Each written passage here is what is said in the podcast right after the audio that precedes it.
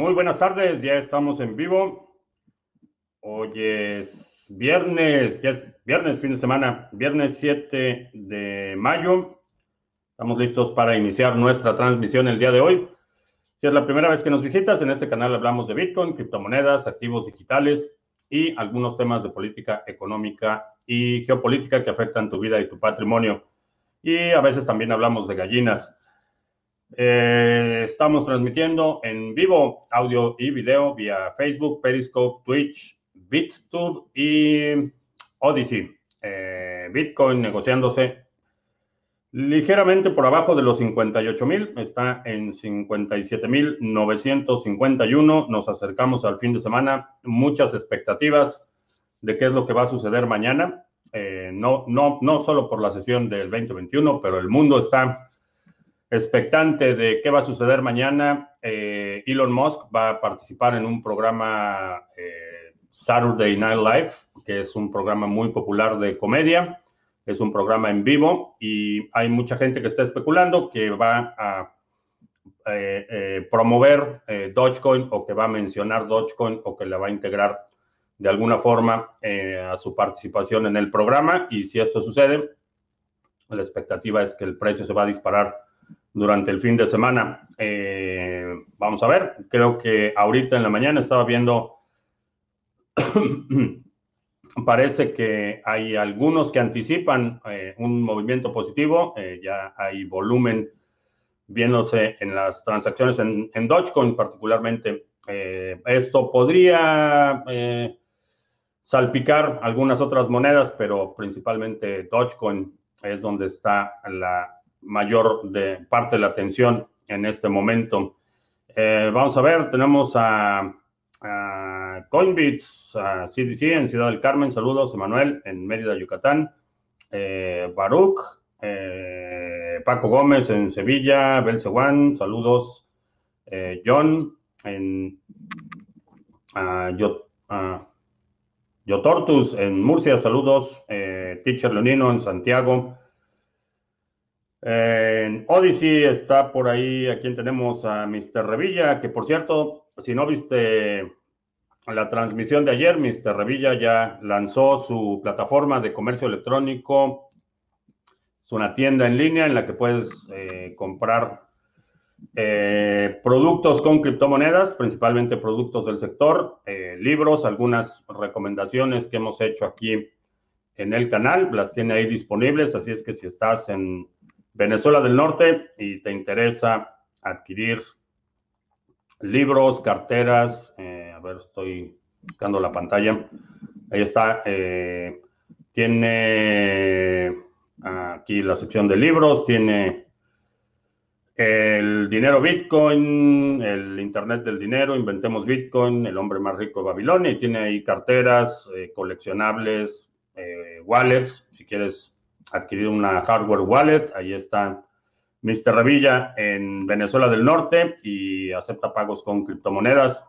Eh, este es uno de los proyectos eh, que se han generado eh, como resultado en el grupo de trabajo de la Estrategia 2020 y ahora 2021. Entonces, muchas felicidades a Mr. Revilla por el lanzamiento.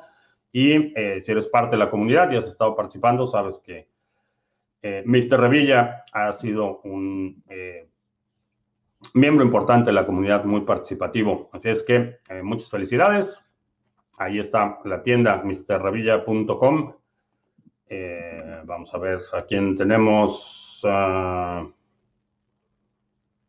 Emanuel. Los viernes generalmente te ves más destruido. Eh, desvelado, desvelado. Eh, tengo el, mal hábito de eh, empezar a leer más tarde de lo que debería y, me quedo tarde leyendo. Pero todo bien. a los que nos oyen en la NSA les recomiendo la serie Breaking Bad, dice Paco Gómez. el Javier en España, saludos. Estoy viendo aquí una a Ebra o algo. Eh, en Venezuela del Norte, Alejandro en Mérida, ¿Recomendarías esperar a la activación de Taproot antes de hacer un esquema multisig? Sí, si no lo has hecho, eh, sería una buena recomendación. Eh, Adirciño en Colombia, uh, Anita en Venezuela la Vieja, a partir de mañana levantan el estado del arma. Excelente, espero que haya oportunidad de que se recupere un poco la situación, que está bastante bastante grave, sobre todo para los pequeños emprendimientos, han sufrido, son los que más, han sufrido desafortunadamente. Eh, eh, David, eh, si tengo BTC con KYC en Ledger y estoy recibiendo minería de Ethereum en ese Ledger, también se asocia el KYC a los Ethereums.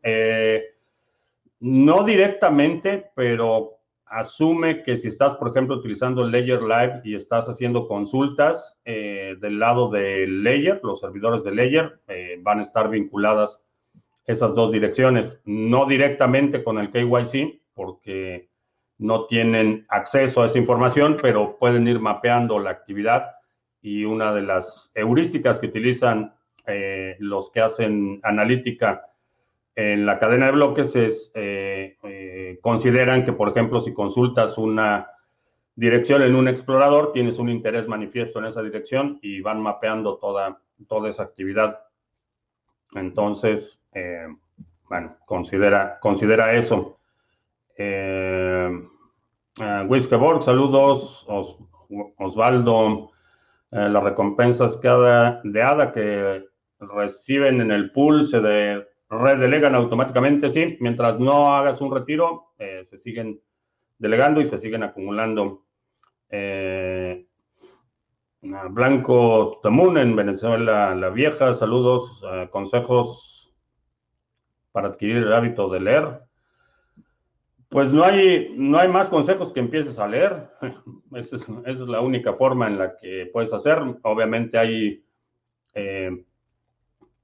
hay algunas, digo, yo tengo ese ventaja o desventaja que, empiezo a leer algo y me cuesta mucho trabajo dejarlo a la mitad, entonces generalmente me devoro libros y hay veces que me paso cuatro o cinco días pegado al libro, eh, pero empieza por leer por lo menos una página cada día. Haz, hazte el hábito, empieza por ahí, de leer por lo menos una página cada día y vas dando pasitos. y la otra es que si hay alguna lectura que no te convence o que no te atrae lo suficiente, no tienes obligación de terminarla. Eh, esa es otra, otra cuestión que eh, creo que, eh, que, genera mucha fricción en, en, el hábito de la lectura. Cuando crees que tienes algún compromiso u obligación de terminar un libro, si empiezas a leer algo y no te llama la atención, no, no es lo suficientemente atractivo, deja esa lectura y empieza otra no pasa nada. Eh, eh, León en Tijuana, ya están por ahí los estafadores, eh, no damos, no damos criptomonedas, no le envíes tus criptomonedas a nadie, nadie te va a dar más criptomonedas de las que envías y de hecho no te van a dar nada, vas a enviar tus criptomonedas y no te van a dar nada. Entonces, aunque aparezca el, el mensaje como de criptomonedas TV, es muy fácil falsificar suplantar identidades en Facebook es eh, bastante fácil. Eh, Soti en Venezuela la Vieja, Zenitru, hacerle un Whirlpool o Conjoin al Bitcoin que compré con dinero fiscal. Eh, sí, en general, digo, eso ya lo vas a declarar y ya vas a cumplir con tu responsabilidad fiscal, pero desde el punto de vista de ah, hábitos de sanidad en los inputs, eh, sí es buena Buena idea hacerlo. Ah, ¿Por qué crees que está subiendo tanto Ethereum Classic? Eh, creo que hay gente que está especulando que Ethereum Classic va a ser beneficiado por todo lo que está pasando en Ethereum. Eh, y, es, y es razonable asumir que si el, lo que yo creo que va a suceder, que es el, eh, los mineros van a tratar de perpetuar la cadena, van a tratar de prolongar la cadena Proof of Work lo más posible, eh, si fracasa ese intento, eh, tienen la alternativa de Ethereum Classic y realmente es eh, pasar de minar Ethereum a Ethereum Classic, es básicamente como prender un switch, no hay, no hay ninguna, ah, no hay mucha fricción, entonces creo que eso es lo que va a suceder. Ah, quiero depositar unos satoshis y me dan entre elegir una Wallet Legacy, otro Segwit. La diferencia básicamente es que todas tus transacciones con Segwit van a ser más, más baratas. Uh, Segwit, eh, por la estructura de la transacción, es una transacción más compacta y cuesta menos. Es, es mejor utilizar Segwit siempre que puedas. Eh, ¿Qué opinión tengo del token Holo? Eh, todavía ninguna. Otro usuario bloqueado por coludirse. Todos los que dicen ahí que recibieron. Ay, recibí mi recompensa. Sí. Están coludidos con los estafadores. Eh, con todos los requerimientos de KYC de los exchanges y anexos, eh, tiene mucho sentido el estar tomando tantas precauciones para tratar de ser anónimos. Tarde o temprano vincularán la información o tu identidad, o mejor enfocarnos a estudiar a fondo los tips del primo Juan. Ese es un, cálculo que no es lo mismo para todos, eh, pero definitivamente, en mi opinión, yo no estoy todavía dispuesto a capitular eh, la, el tema de la privacidad y, y, la seguridad es algo que no, no estoy dispuesto a capitular todavía por mi nivel de exposición, por mi perfil de riesgo, por las circunstancias en las que estoy.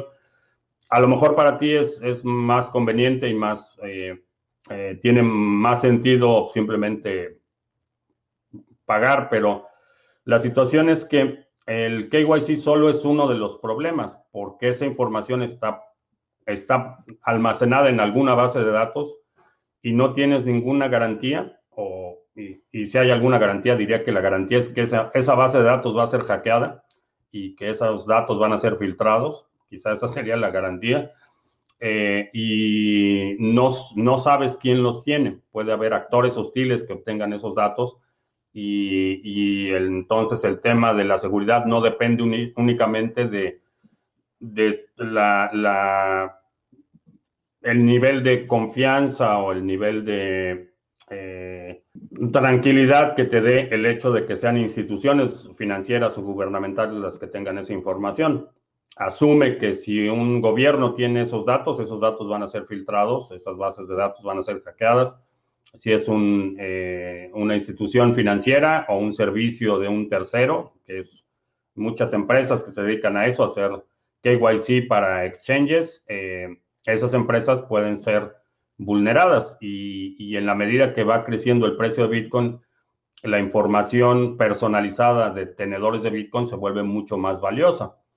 Entonces, eh, a lo mejor ahorita el, el interés, vamos a suponer, de los, de los actores hostiles es cualquier cartera que tenga más de 0.1 Bitcoin.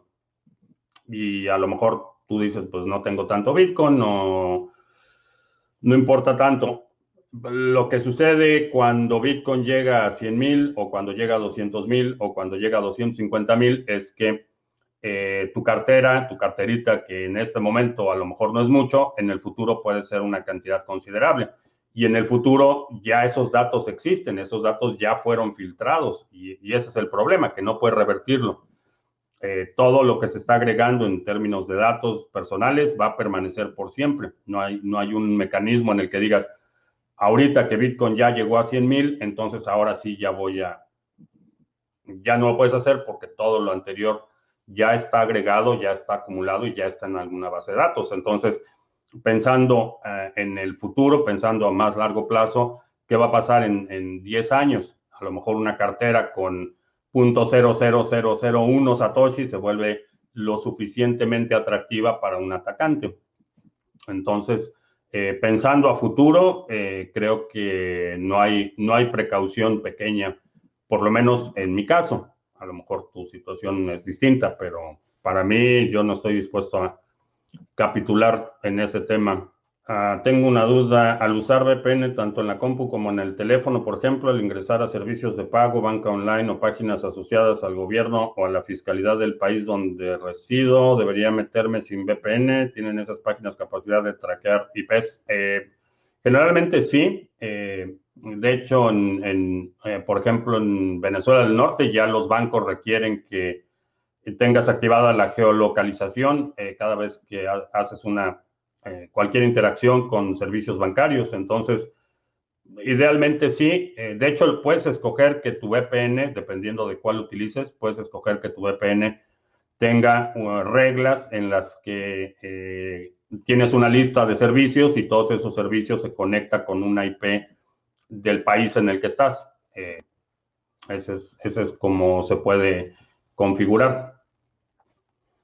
Juan Castalo, yo intento leer un capítulo por día.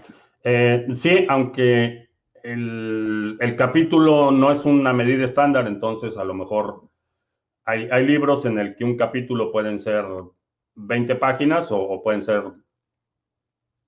dos o, pueden ser 100. Entonces, eh, pero sí, eh, simplemente ponerte un, mínimo diario y así empiezas y ya llega un momento en, el que te empieza a costar un poco más de trabajo eh, dejar el libro. Manuel en Valparaíso, saludos, Príncipe Vegeta, por ahí. Ah, Príncipe Vegeta. Creo que Príncipe Vegeta fue el que llegó a mil, mil seguidores en Twitter. Sí, fue Príncipe Vegeta, creo que sí. Bueno, si ya llegó a mil eh, seguidores en Twitter, felicidades. Y si no, búscalo en Twitter, Príncipe Vegeta eh, BTC. Buen, buena, buena cuenta para seguir. Ah, en portafolio promedio de alts, ¿qué tanto porcentualmente crecerán a partir de hoy en este ciclo? Eh, no lo sé.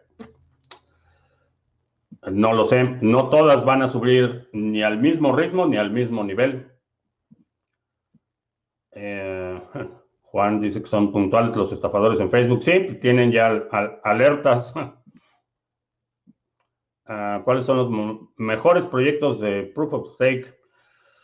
Ah, eso de mejor es una clasificación subjetiva. Eh, creo que en los que estoy eh, en los que estoy involucrado es una manifestación de mi interés. creo que son buenos proyectos y estoy invirtiendo tiempo, infraestructura y reputación en, servicios como las, eh, la cuenta de curación en Hive, como eh, los pools eh, Sarga y otros proyectos que en, un futuro próximo vamos a estar anunciando, pero en general, una, de, las características que busco, que para mí son importantes, es que ese, eh, si va a ser proof of stake, que pueda ser delegado y que el, quien recibe la delegación no tenga custodia de los fondos. esa es una característica que para mí es importante en mi plan de flujo efectivo. Eh, ¿Cómo va Satoshi? Muy bien, estuvo ayer Satoshi aquí en el canal, eh, muy contenta. Eh, ¿Qué son los testigos en una transacción? Es la firma, es lo que hace o, lo que publica en la red la verificación de la firma criptográfica, se llama testigo. Entonces, en lugar de guardar la, información completa de la verificación, se guarda eh, se llama segregado porque estás quitando toda la verificación del testigo y nada más la marcas como verificada. Eh, básicamente, por eso las transacciones son más compactas, porque eliminas toda la prueba de la verificación. Eh, una vez que se hace esa verificación ya no se, no se almacena. y tiene sentido desde el punto de vista de arquitectura de la red. ¿En qué otra billetera diferente puedo utilizar? Ah, diferente Electrum puedo utilizar con el Trezor para validar mis transacciones contra mi nodo de Umbrel. El nodo de Umbrel te debería permitir eh, validar las transacciones directamente. Eh, Electrum eh, la puedes utilizar únicamente con el componente de servidor, pero Umbrel te permite hacer esa verificación desde el Trezor. Ah, ¿Cuál es la diferencia entre Legacy, Segwit y Segwit nativo? Es, bueno, aparte de la nomenclatura, que es eh, cómo se ven las direcciones, eh, la diferencia es cómo cómo estructuran eh, los inputs y los outputs y las direcciones legacy son las originales, digamos. Eh, Segwit y Segwit nativo, la, dirección Segwit es una, le podríamos llamar una de transición y la de Segwit nativa quiere decir que todos los, outputs de esa dirección van a estar, van a estar, van a ser 100, 100 compatibles con Segwit. A nivel de compatibilidad, eh, creo que aunque todavía hay algunas, eh, eh, algunos servicios de algunas carteras que únicamente soportan direcciones legacy, la mayoría están optimizadas para soportar cualquiera de las direcciones y en general lo que recomiendo es utilizar Segwit nativo, es lo que te va a dar un poco más de eficiencia en la transacción. Ah, me pareció ver un desarrollador de Calisto decir que Ethereum va a cambiar de algoritmo y se va a llenar de ASICs. ¿Eso es cierto? Si es cierto, si es cierto que lo viste, no lo sé. Eh, no he escuchado nada respecto al cambio de algoritmo. A Cenitru, que lo, que lo que a mí me pasa con la lectura, que a Cenitru le pasa con los live streams, que no lo puede dejar a la mitad. Bueno, quiere decir que algo estaría haciendo bien. Eh, Adrián, en Argentina, ¿crees que los gobiernos pueden frenar el ecosistema cripto al querer regularlo? Cada vez hay malas noticias por intentos de regulación. Eh, no lo pueden frenar y ese es parte del problema o, parte del reto, por un lado, para los reguladores y una de las ventajas de la tecnología. Eh, no lo pueden frenar, eh, pueden tratar de domesticarlo, pero no lo pueden frenar y ya, eh, sin menospreciar la competencia del gobierno argentino, gobiernos más sofisticados ya han dicho que han reconocido públicamente en muchos foros y en muchas instancias que no, no lo pueden detener. Entonces es mejor tratar de cooperar, colaborar y tratar de domesticarlo un poco, pero no lo pueden detener.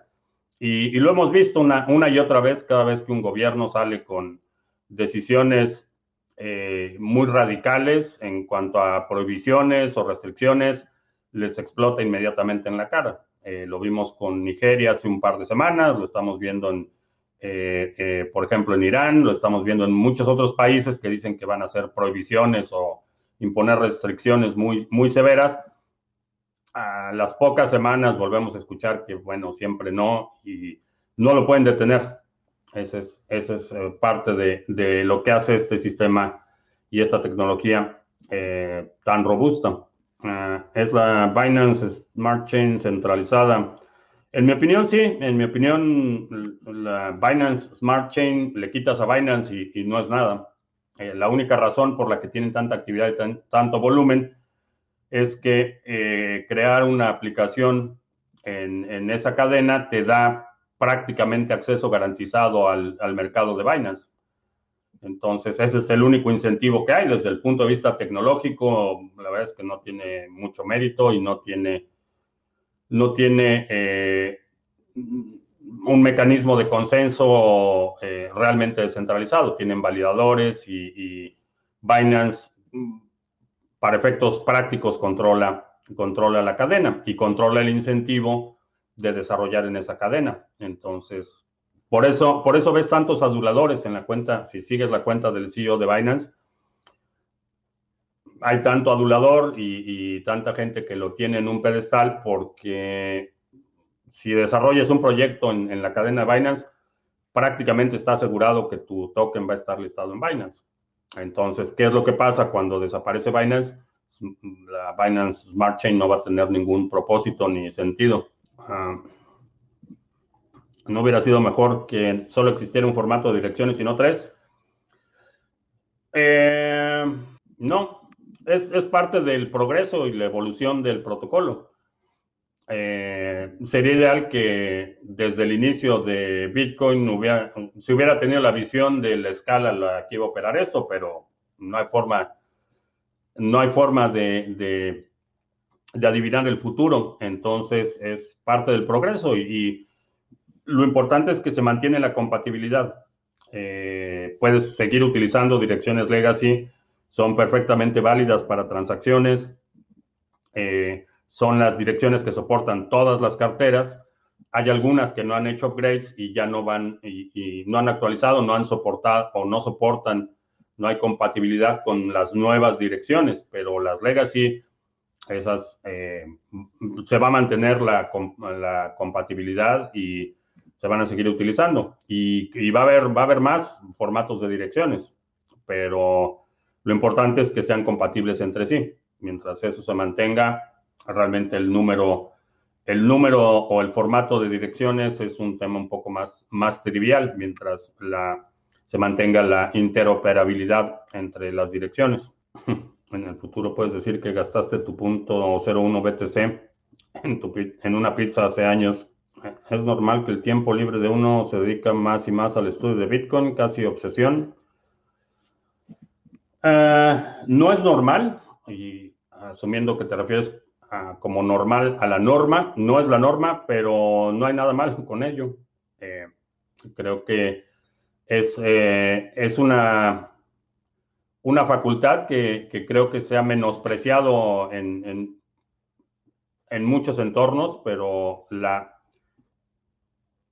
el hambre de conocimiento creo que es un, atributo positivo y, y, puede ser Bitcoin o puede ser que te intereses en estudiar insectos y te se vuelva tu, tu principal eh, interés y le dediques todo el tiempo posible a estudiar insectos, es perfectamente mm, eh, eh, razonable y creo que es un buen uso del tiempo. ¿Qué opino de Taproot? creo que es un avance significativo en términos de, de la privacidad de las transacciones y particularmente para esquemas un, poco más sofisticados eh, que implican time locks, eh, multifirmas y otras cosas, creo que es un, un, eh, un avance importante en términos de privacidad. He visto que una sola llave privada puede corresponder a más de una llave pública. ¿Esto es verdadero y cómo funciona? sí, lo que llamamos direcciones de Bitcoin son llaves públicas. Entonces, una sola llave privada tiene un número que para efectos prácticos, porque no es realmente infinito, pero para efectos prácticos puedes generar eh, millones de direcciones de Bitcoin, que son llaves públicas, a partir de una sola llave privada. Eh, Esteban, en Argentina, que escucho siempre por Spotify, eh, voy a empezar mis hadas en el pool del canal. Muy bien, excelente. ¿Crees que, como dice Charles Hoskinson, que falta el momento o estándar Wi-Fi para que todo sea más fácil entre las diferentes cadenas? Estándar Wi-Fi. No lo creo. No creo que no creo que sea necesario un estándar, porque cuando hablamos ya de estandarización hablamos de burocracias y hablamos de organismos eh, que se supone que determinan las reglas y planeación central y otros temas que mm, no es tan orgánico. Es un Creo que si la cadena A y la cadena B tienen interés en cooperar y colaborar, que lo hagan, pero que haya un, mecanismo, un organismo que, que así empieza. Vamos a estandarizar la medida de las llantas y luego ya tienes un instituto que tiene que certificar todas las llantas y luego ya tienes una serie de burocracias, estructuras y demás que, simplemente frenan la innovación. Eh, entonces, esas, esas medidas corporativistas de planeación central creo que son una mala idea y es parte de la razón por la que eh, vemos tantas ineficiencias en muchos sectores, precisamente por eso. Eh, eh, cuando hablamos de, de, software, cuando hablamos de proyectos no permisionados, en el caso de muchas industrias, por ejemplo, la industria de la construcción, sería totalmente disfuncional si no tuvieran estándares de medidas, pesos y, estándares eh, de, eh, dimensionales en, los materiales y todo eso, la industria sería, sería un completo caos.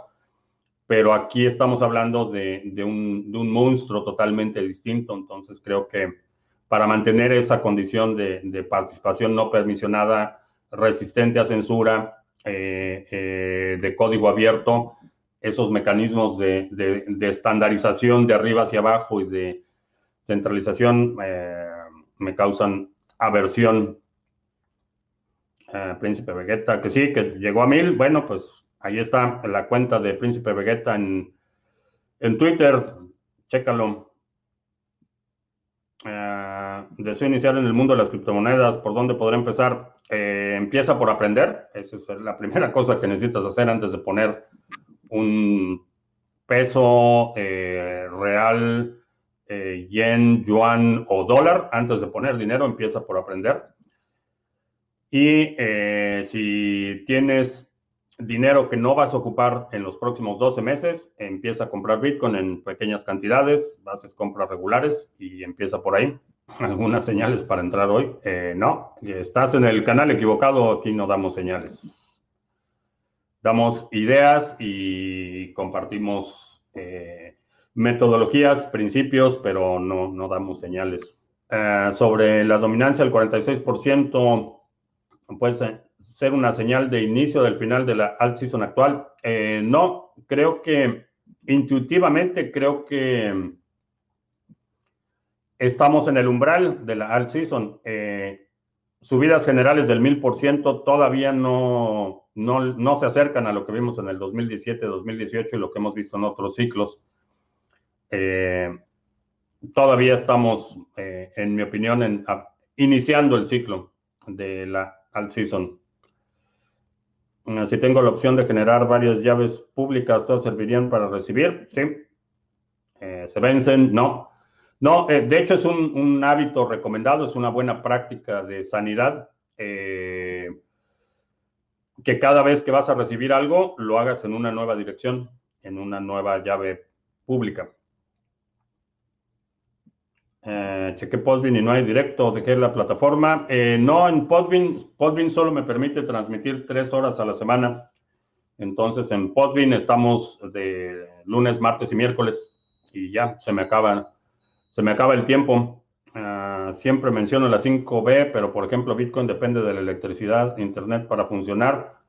Y eso es lo que hace dependiente. ¿Qué pienso? Ah, digo, obviamente vamos a tener dependencias, eh, pero vamos a suponer un escenario catastrófico que se eh, que hay una falla prolongada del servicio eléctrico las otras veces es donde entran en acción. Por eso es un balance de, cosas que te permiten mitigar eh, tu dependencia de sistemas externos. Entonces, si se va la luz, obviamente eso va a causar caos en, muchos sectores, no solo en, el, en la cuestión financiera. Si se va la luz, si se cae el Internet, no vas a tener servicios bancarios, eh, muchos de los servicios de comunicaciones se van a caer, plantas de purificación de agua se van a detener eh, hospitales van a funcionar a capacidad limitada, entonces es un espectro, eh, no es una sola cosa. Si hay un, mucha gente ha dicho, bueno, ¿y qué pasa si se acaba el Internet? Bueno, si se acaba el Internet, el dinero va a ser el menor de tus problemas.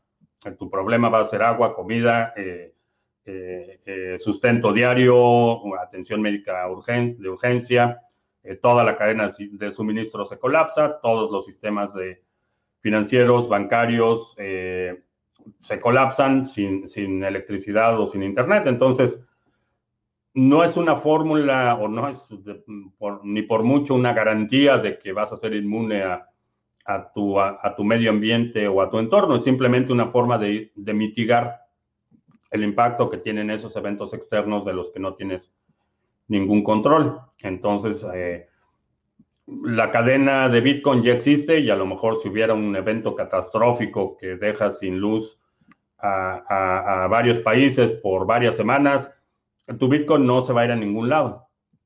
Eventualmente la red se va a restaurar y eventualmente tendrás acceso a, ese patrimonio. Entonces, eh, es simplemente mitigar, no es una garantía de inmunidad, no, no vas a construir una burbuja en la que vas a ser vas a estar totalmente desconectado de, tu entorno. Simplemente es un, eh, un artefacto mnemónico que espero que te invite a observar tus dependencias externas y a mitigar en la mayor eh, eh, medida posible tu dependencia de esos sistemas externos. Mm.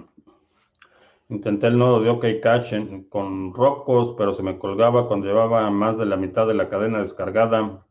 Que si alguien ha, instalado en alguna distribución de la Raspberry Pi, que si tiene algún consejo.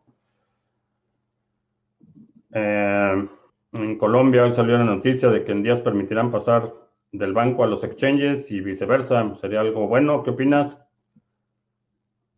Mm, sí, no diría bueno, sería, va a ser muy conveniente, sí. Bueno, no necesariamente, porque entonces los exchanges que hasta ahora habían dependido, habían tenido una dependencia del sistema bancario, eh, se van a volver parte integral del sistema bancario. No sé si considero eso como, como algo bueno, va a ser muy cómodo, muy conveniente, sí, pero no necesariamente bueno. Eh, Boquerón, tengo una duda. ¿Crees que el día que BTC entre en una tendencia bajista y llegue a una nueva zona de acumulación, veremos ADA en valores de septiembre u octubre del 2020? No lo sé y esto depende de cuál sea el máximo. Eso, eso creo que va a ser un factor crucial porque las correcciones son proporcionales a los máximos. Entonces, hasta que no lleguemos a un máximo eh, o que no podamos eh, estimar un rango de cuál fue el precio máximo, no te puedo decir qué tan profunda va a ser la corrección, pero no creo que en, como tendencia general a largo plazo, los, eh, cada año los, eh, los mínimos son más altos que los mínimos anteriores. En la mayoría de los casos hay algunas que simplemente bajan, como este, las copias chinas de Bitcoin, Bcash y BSB y esas pues, nada más bajan, eh, pero si revisas como tendencia general, vas a ver que los mínimos son cada vez más altos y eso te da el canal ascendente a largo plazo. Entonces, no creo que después de este ciclo revisitemos los niveles eh, más bajos del 2020. No lo, no lo creo, pero repito, habrá que ver qué tanto, a qué nivel llegamos primero. ¿Crees que eh, cuando comience el colapso del precio de Dodge puede arrastrar al resto del mercado? No. No, y eso es, y eso es ah, una fortaleza enorme de Dogecoin, es que todo el mundo sabe que es una criptomoneda, que es una broma. Entonces, eh, si se dispara, todo el mundo se pregunta por qué se disparó, si es una broma, y si se colapsa, todo el mundo sabe, ah, pues sí, se, se colapsó porque era una broma. Y eso es parte de lo que hace eh, el fenómeno de Dogecoin tan interesante. Su afectación va a ser mínima si, si se colapsa el precio, si después de su participación en, eh, por ejemplo, de, Elon Musk, si hace su anuncio de Dogecoin el sábado en la noche y el precio se dispara el fin de semana y para el lunes está colapsado, todo el mundo va a decir, pues sí, era una broma. Entonces, no tiene ese, un fenómeno similar, por ejemplo, si se colapsa eh, otra de las 10 principales, probablemente el efecto sea distinto, pero, pero en el caso de Dogecoin, eh, todo el mundo entiende que es una broma, que es un, meme es una moneda que, no tiene desarrollo y que, tiene como mascota un perro, entonces no lo creo. Y, eso es lo que he observado, la gente eh, intuitivamente sabe que es, un, que es un juego, entonces no afecta tanto el resto del mercado. Ah, ¿Podría salir otro tipo de direcciones en el futuro? Sí. Ah, ¿Crees que los bridges son seguros? Eh, depende de cómo estén estructurados, eh, depende de cómo funciona la cadena de la custodia y cuál es el, riesgo que estás corriendo cuando estás utilizando los bridges. Y lo mismo sucede con los Uniswaps y todos esos, depende mucho de cómo estén estructurados. Eh, la Fundación Cardano paga desarrolladores para que sigan su trabajo, sí. Me parece que renovaron el contrato con, por lo menos con IOHK por dos años más. Ah, ¿Qué opino de Ravencoin? Interesante. Ravencoin es una de las que están en el portafolio mini. Eh, tuvo un periodo de contracción bastante severo, pero va poco a poco recuperándose. Es interesante Ravencoin porque tiene, eh, es una copia del código de Bitcoin con la funcionalidad adicional que a nivel nativo, a nivel de protocolo, puedes crear eh, activos, eh, puedes crear tokens nativos en la red y esa es creo que una funcionalidad interesante y tiene las cualidades que me interesan mucho en el sector, que es, es de código abierto, es no permisionado y es eh, descentralizado. No hay, no hay una empresa Ravencoin, no hay una fundación. Bueno, hay una fundación, pero es más para fines eh, educativos que otra cosa, pero nadie controla el protocolo. Se, creó, se lanzó y, nadie tiene control sobre ese protocolo. Entonces, me parece interesante. Ah, se me ve muy curioso, ha habido por descubrir y adquirir conocimiento, ¿sí? Sí, la verdad es que tengo una mente curiosa. Ayer me preguntaban que si no estuviera, que si no tuviera el canal, ¿qué estaría haciendo? Y, no sé, hay muchísimas cosas que me interesan y estaría aprendiendo otra cosa o haciendo otra cosa. Eh. es la ventaja de tener una mente curiosa. Me llamó la atención una info que compartía papá Bitcoin que había una tendencia de venta de BTC en las cuentas de 0 a 1 BTC para tratar de aprovechar ganancias en las altas. ¿Es posible? Si recibiste en tu cartera una dirección, en una dirección nueva, .01 BTC, y luego lo vendes o cambias con esa dirección de recepción este punto 1 BTC, se verá si tienes más BTC en esa cartera, por ejemplo en el Layer, eh, no, en el staking del Layer Live de Polkadot Tesos y Atom, las recompensas se reinvierten solas. No sé en Polkadot y Atom, en Tesos sí. Ah, ¿Habrá en el futuro una forma de vender hadas sin tanta comisión? Eh, a lo mejor en el futuro no necesitas vender hadas, puedes utilizarla como forma de pago. Eh, de hecho, hicimos la implementación, hicimos ahí un... Tuvimos que hackear un plugin de WordPress para que funcionara con las nuevas direcciones de eh, Cardano, pero ya podemos recibir pagos con Cardano, también en la tienda de Mr. Revilla y estamos incentivando para quien quiera desarrollar una solución de pagos basada en Cardano. Tenemos ahí una recompensa, eh, que por cierto necesito checar cómo va eso, pero una recompensa de, no sé, deben ser como 500, 500 dólares o algo así para quien quiera desarrollar la solución. Eh, y depende, depende mucho cómo estés eh, haciendo las transacciones, lo que vas a pagar en comisiones. Eh, ¿Qué está pasando con Ethereum Classic? Eh, me, lo que está pasando es que, o sospecho que lo que está pasando es que hay mucha gente que cree que el upgrade de Ethereum va a ser un total fiasco y que el ganador va a ser Ethereum Classic. Creo que eso es lo que está pasando. ¿Dirías que Uniswap es centralizado? Sí. Es centralizado porque quien controla el contrato tiene las llaves para modificar cualquier parámetro del contrato. Entonces, eh, no así, digo, lo hemos visto decenas de veces que los administradores del contrato eh, hacen un upgrade que tiene un hoyo de seguridad y Minutos después del upgrade al contrato, los fondos desaparecen. Eh, esos eh, contratos eh, que controlan Uniswap, alguien tiene la llave privada y puede modificar cualquier parámetro de ese contrato. Entonces, sí, ese alguien puede ser un grupo de personas o puede ser una persona, pero, pero hay un, un punto de falla central en esa arquitectura. Eh, supe un rumor que el custodio Bitcoin fue vendido. ¿Quién lo compró? Eh, ¿Quién lo compró? Eh, pagaron un dineral, pagaron creo que mil millones de dólares por Bitcoin, pero no sé quién lo compró.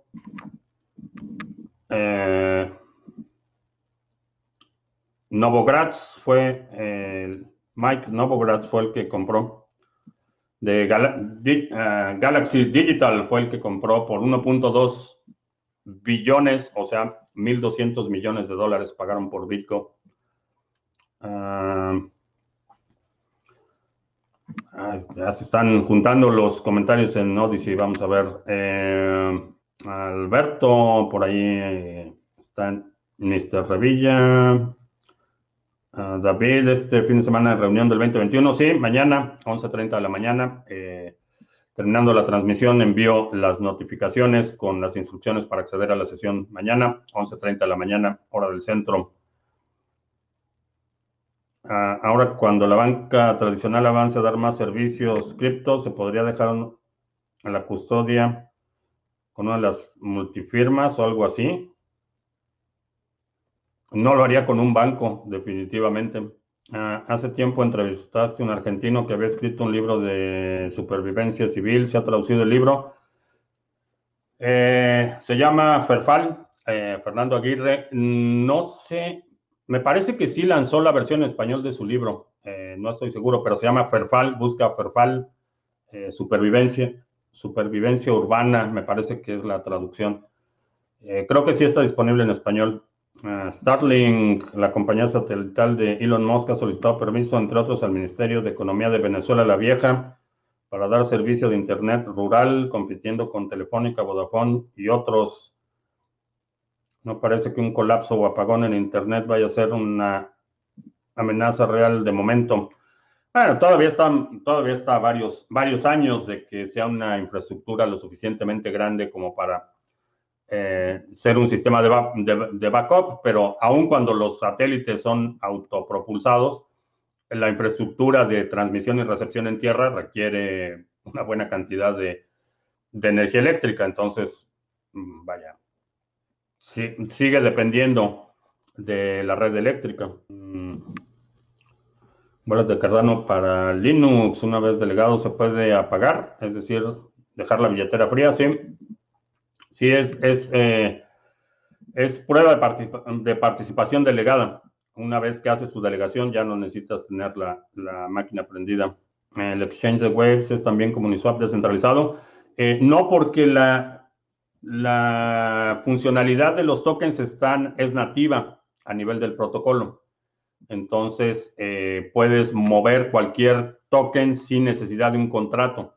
Esa es la diferencia importante. Entonces, eh, para todas las transacciones en Ethereum, necesitas una serie de contratos que controlan cada una de las funciones de la, del intercambio de activos. Eso todo funciona a nivel de protocolo en Waves. Esa es la diferencia importante. Uh, Birch está de vuelta, sí. Está tomando nuevos, nuevos impulsos, uh, Birch. Ah, Manuel dice que ya está en español el libro de Ferfal. Ah, Waves Exchange es segura para el stake. Eh, para. Yo lo que tengo, y bueno, no lo tengo aquí, pero este es un prop que utilizo para las transmisiones. Eh, lo tengo conectado a un layer, entonces las llaves están realmente aquí. Eh, la delegación, esa, vaya, es, es más trivial, tienes la custodia, mantienes la custodia de tus activos y recomiendo que si vas a utilizar eh, el exchange de webs o, realmente cualquier, otro cualquier otra interacción con cualquier servicio o plataforma, te asegures de que tú tienes tus llaves privadas eh, y que no dependes de un tercero, que no están en tu navegador o que no están en otro lado, en una computadora, que tú tengas control de tus llaves privadas. Eso es primordial. Y también tenemos el pool Sargan Waves por si te interesa hacer el stake. Eh, ¿Qué opino de AirTag de Apple? Ah, no lo utilizaría y creo que para quienes estamos conscientes de la seguridad es un riesgo importante porque realmente es como un tracker de GPS que puedes poner en cualquier cosa y en general eh, si eres como la dueña de mis quincenas y pierdes el control remoto de la televisión todo el tiempo, pudiera, pudiera ser útil, pero el riesgo para, en términos de seguridad es enorme. Le puedes poner una cosa de esas en cualquier persona, cosa o, u objeto. Es muy fácil de ocultarlo y es un riesgo enorme en términos de seguridad. Eh, hay una nueva cripto, me parece que se llama Chai, que se minará con SSD eh, se llama Chia. Eh, Chia. Y no me, no me acaba de convencer precisamente porque el costo de almacenamiento de información tiende a cero.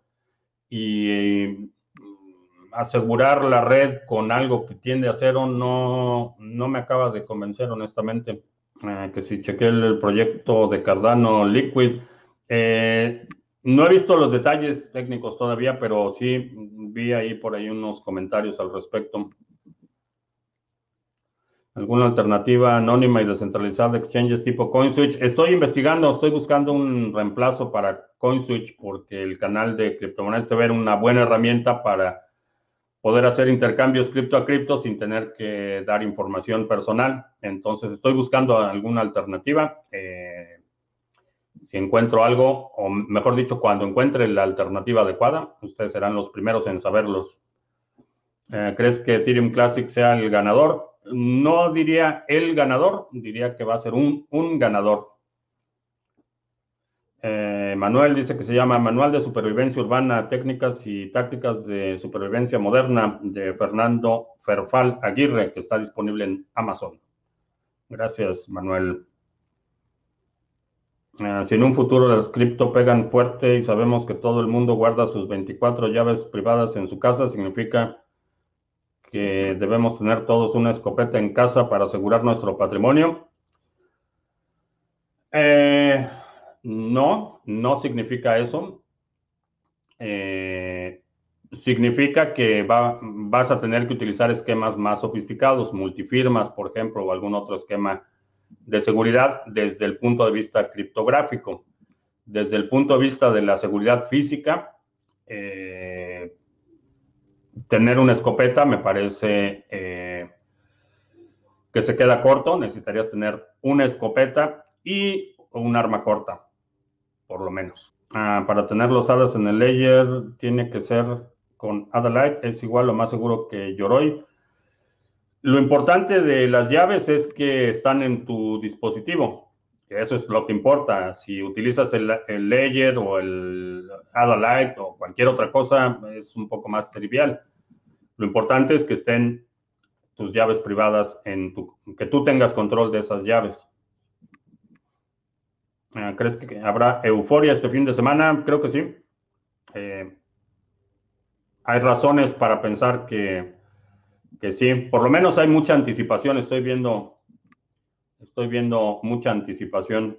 Ah, en el caso de BTC, el avance de la tecnología es bueno, pero el, caso del AirTag, el avance de la tecnología es malo. Eh, sí. no, no sé dónde está la confusión. Hay tecnologías que son buenas y hay tecnologías que son malas. Eh, sí. Eh, todo lo que tiene que ver con el Internet de las Cosas y dispositivos conectados son un riesgo de seguridad importante. Eso, vaya, no necesitas, no es una cuestión de opinión, vaya. Es, es un he hecho, demostrado estadísticamente que las mayores vulnerabilidades en las redes son dispositivos conectados, no son computadoras, son impresoras, son termostatos, son cámaras de seguridad, son dispositivos pequeños con conectividad. Eh, entonces, sí, definitivamente hay, hay tecnologías y hay desarrollos que son eh, positivos y hay desarrollos que en su estado actual son, son bastante eh, perniciosos o problemáticos. Eh, no, sé, no sé de dónde vendría la confusión. Eh, si usas la moneda USDC para hacer pagos sin salir de las criptos, ¿hay alguna implicación con el gobierno de Estados Unidos? Con USDC es menor si, si tomas otro tipo de precauciones. va a depender mucho de cómo entraste a USDC. Es increíble cómo Apple permite que varios Apples manden la info de dónde está el localizador. Eh, creo que, digo, para mí es un, es un problema mm, serio y, creo que el, eh, sobre todo porque tú no controlas eh, dónde pasa esa información. Entonces, en general, la geolocalización es algo que debe ser opcional y debe ser eh, debes de tener cierto nivel de control de eso, eh, lo que tiene que ver con la geolocalización, la, ubicación de personas y propiedades en el espacio físico, creo que debe ser protegido y, debes, tienes parte de tu condición de individuo te da el derecho fundamental a, tener discrecionalidad en ese tema. Y creo que en su implementación actual es, eh, es problemático para la seguridad. Eh, ¿Por qué crees que no dejan subir a ADA cada vez que toca un techo? ¿Les están frenando o es que los especuladores hacen caja? No hay un grupo de personas manipulando el precio de ADA. Eh, creo que son lo que estamos observando y particularmente si ves eh, cómo se comporta el precio de ADA, creo que es uno de los mercados eh, con mayor nivel de consistencia. Se, comporta con, mucha regularidad. Es uno de los mercados que he observado que son más regulares. eso de que dejan, no sé, no sé a quién te refieres con, dejan o no dejan. Al final vamos a volver al Nokia 3210. Eh, sí, creo que, creo que es importante eh, a estas alturas y con lo que hemos visto particularmente en el último año, eh, que tengas por lo menos vías alternas de comunicación. Creo que es un tema, tema importante. Ah, Google también te geolocaliza el teléfono a través de Wi-Fi cercanas, aunque no tengas encendido el GPS. Eh, sí, pero a diferencia de los tags de Apple, eh, no voy a poner mi teléfono en la bolsa de alguien más. No voy a ir en la calle poniendo teléfonos en la bolsa de las personas. Digo, si es un target muy sofisticado, olvídate, la tecnología está ahí para que puedas hacer vigilancia y seguimiento remoto sin que el, el objetivo se entere, pero en términos de, el nivel de entrada y la población general, es problemático, es, problemática eh, la tecnología. En su implementación actual, repito, no la tecnología por sí misma. Paz y tranquilidad, soy fiel custodio de ADA y fiel al stake de Sarga, excelente. Ah, ¿Me recomendarías comprar ADA al día de hoy? Si no tienes ADA, creo que sería bueno eh, que empezaras a adquirir algo. Eh, no te voy a hacer recomendación de precio, pero puedes ir haciendo compras espaciadas. Haces una compra por semana, por ejemplo. Es una gran tara para proyectos como IOTA. Eh, sí, eso es algo que he comentado en muchísimas ocasiones que el, problema del Internet de las Cosas es un problema primero de seguridad y, creo que estamos todavía muy lejos de poder transferir valor en una red tan insegura. Hoy es problemático transferir información en una red de dispositivos que es el Internet de las Cosas, que es extremadamente inseguro. Entonces, agregarle el componente de la transmisión de valor a un, una infraestructura que es tan, tan vulnerable a ataques, eh, creo que falta trabajo en ese, en ese tema. Las palomas mensajeras sirvieron en la guerra, servirían como vía de comunicación alterna. Ah, la relación de costo-beneficio de eh, de las palomas mensajeras creo que es bastante alto, a menos que quieras, consideres también en caso de emergencia la carne de paloma como un una alternativa, pero no puedes utilizar, eh, por ejemplo, radios que puedes utilizar en caso de una emergencia como medio de comunicación eh, de contingencia. Facebook me bloqueó por... Ah, Facebook bloqueó un anuncio de Signal que mostraba los datos que Facebook recopila de ti. ¿sí? Ah, ¿Crees descabellada una VPN para el Internet de las Cosas? El problema no es la comunicación, el problema son los dispositivos. Ahí es donde está la vulnerabilidad, no en el protocolo TCP/IP, que es como se comunican, eh, no está en el segmento de la red. El problema está en los dispositivos en sí, que son generalmente muy baratos, que obviamente la seguridad cuesta. Entonces, una cámara con un alto nivel de seguridad requiere que, por ejemplo, como mínimo, eh, tengas eh, una serie de librerías que sean propietarias. Eh, si tienes dependencias de librerías que no controlas, todos esos son hoyos de seguridad, que ha sido el problema.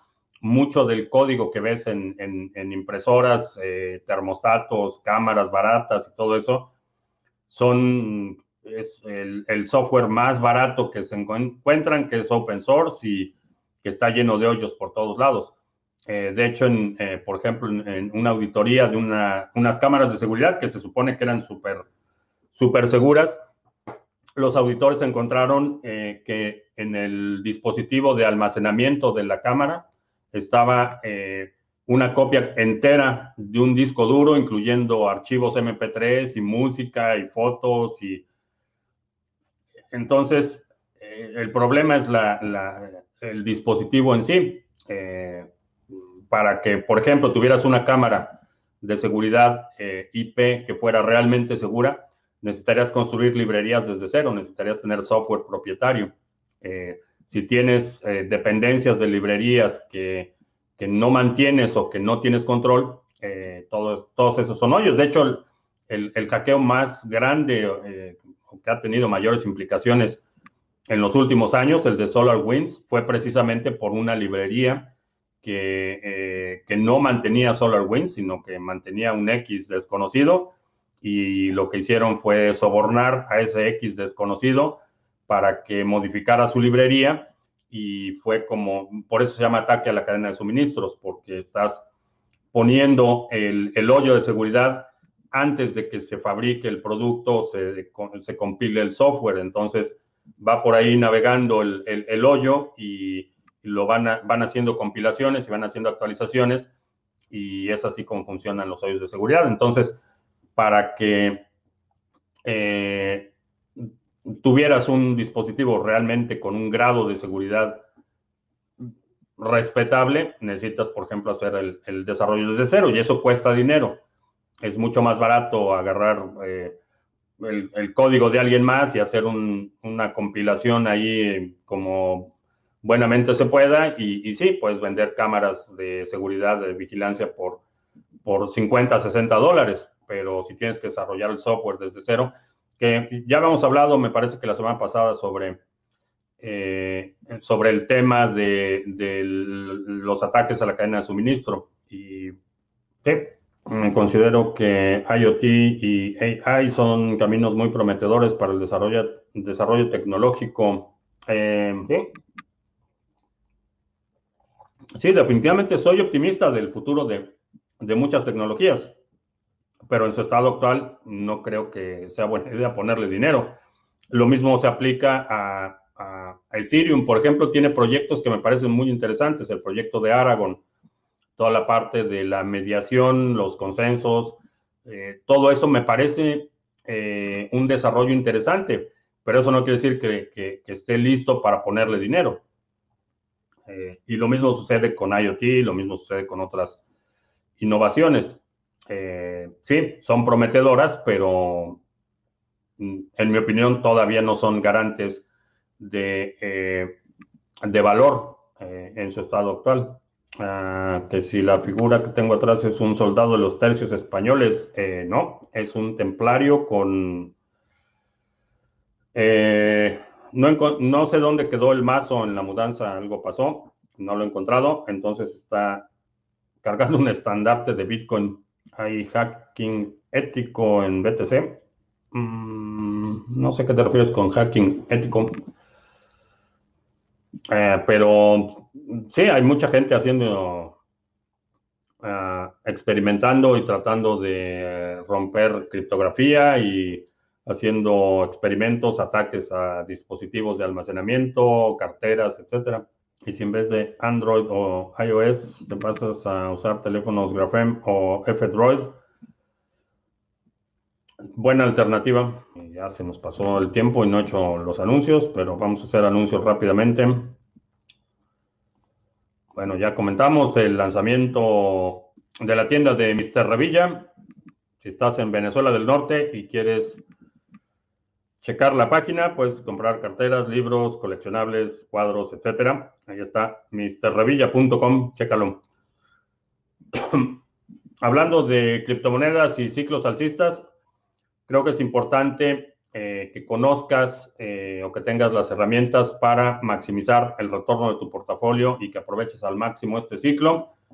Y eh, te recomiendo que cheques el seminario Balanceo de Portafolios de Criptoactivos. Es una, una sesión en la que vas a aprender los distintos espectros de riesgo, el, la dimensión de exposición, la dimensión de liquidez, la dimensión de flujo efectivo y te doy las herramientas para que puedas elaborar un plan personal y aproveches al máximo este ciclo. Entonces es bajo demanda, eh, te registras y puedes empezar a ver el contenido de inmediato del seminario Balanceo de Portafolios de Criptoactivos. Y eh, vamos bastante bien con el pool. Eh, bueno, vamos a refrescar la página. llevamos 13 bloques en esta época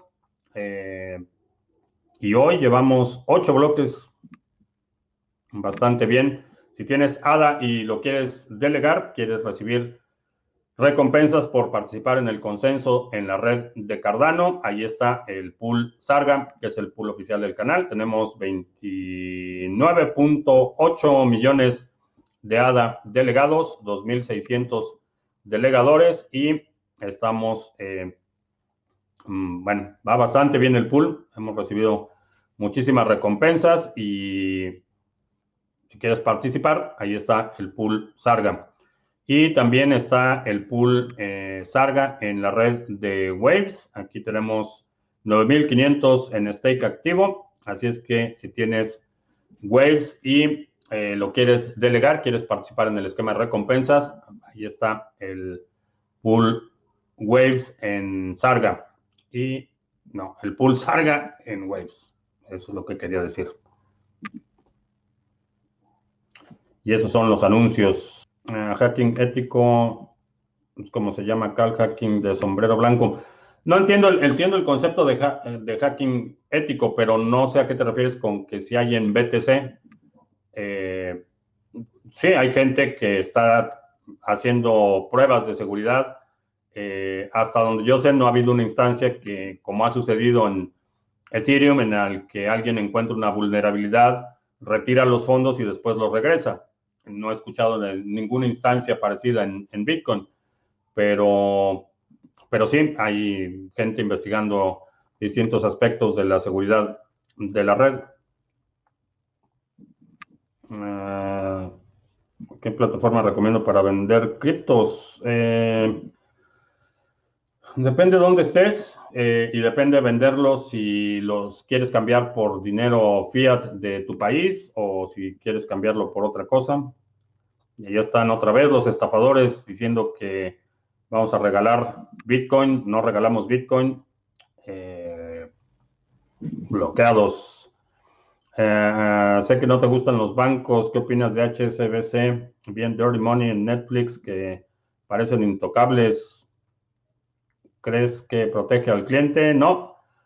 HSBC, eh, no sé en qué país estés, pero en México, HSBC eh, lavaba miles de millones de dólares para el cartel del Golfo, para el Chapo Guzmán, eh, durante la administración de Calderón y después eh, durante la administración de Peña Nieto.